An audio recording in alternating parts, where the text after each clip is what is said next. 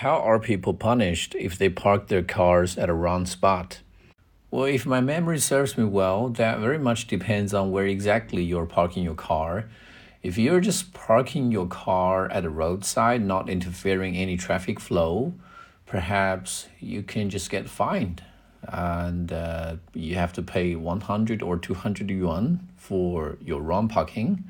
And then if you are interfering the traffic, for example, you're parking your car at the main street, uh, perhaps your points could get deducted the traffic police is going to uh, make a note on your driver's license.